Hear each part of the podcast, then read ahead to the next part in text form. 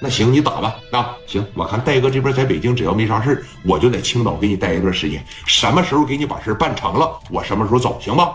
就再一次的让聂磊感受到了李正光的仁义。这哥俩真是黄金搭档啊！啊，一个在青岛关系通天，那一个就是能打，没别的。那你再看蒋元和红光、庆华他们这帮的人，基本上。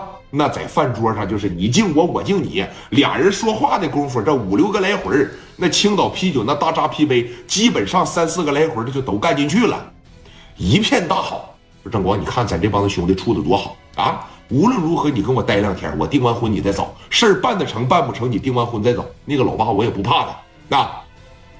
说行，我给我戴哥打个电话，哎，电话啪啪这一撂下，哎，这一拨下，你说的没错。聂磊这辈子讲故事讲到这儿，你能听着？正光这么帮他，他不喊正光哥。正光比他大，正光三十多了。见着戴哥以后，他喊了一声戴哥，甚至说以后他也喊戴哥。再就是刘德明叫哥，别的基本上就是叫名字。和正光在这就是正光正光的。正光也佩服聂磊，这么点个小岁数能在青岛干这么大，也值得佩服。那这边你看一拨给戴哥吧。戴哥人缘好，戴哥仁义。九四年还没回北京呢，啊，九四年还在深圳做生意呢。戴哥，哎，我是正光啊，咋的了，兄弟？我这在青岛了，那我这可能说得待个十天半月的。然后呢，家里边的买卖啊，有这个相号啊，给我打理着。我这也没啥事然后呢，我给你说的那个聂磊，啊，聂磊怎么了？这个聂磊啊，这过几天要订婚了。我打算说给他办办事参加完他这个婚礼，我再走。说你看你北京要是没啥事的情况下，我就在这待一段。要是有事我离北京也近，完事我给你办完事我再回来，行吧？我这啥事没有，啊，北京有啥事啊？有马三儿，啊，有马三儿啊，马三儿给你盯摊马三儿没给你走是吧？没跟我走，马三儿跟哈森都在北京呢。谁？哈森啊，哈森，哈森也在北京呢。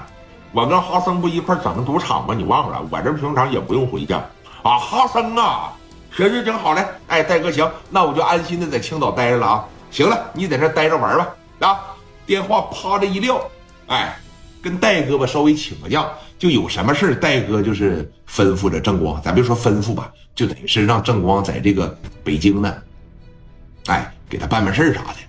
眼瞅着说，你看当天晚上哥几个喝的非常的利索，但是你听吧，老八跑哪儿去了，知道吗？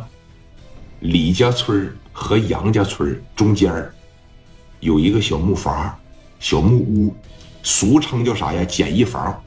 啊，老八在这里边，坐在他对面的有个哥们叫啥呀？叫沙三，后边跟着八九个兄弟，一瞅长得呲嘴獠牙。旁边啊，就是有一条新宰的那种狗，哎，那个狗的那皮了、血呲淋拉，全在那堆着呢。哥俩在这吃火锅呢，啊，老八当时大拳头攥的也是嘎嘣响，牙咬的也是嘎嘣嘎嘣直响。当时也就说了：“三哥，你得帮我呀！你要不帮我的情况下，我就完了。我在李沧区，我就回不去了。我在那里还有一个五年的绿化工程没干完呢。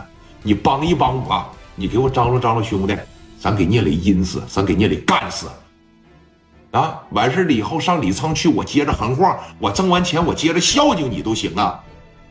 沙三当时说了啊，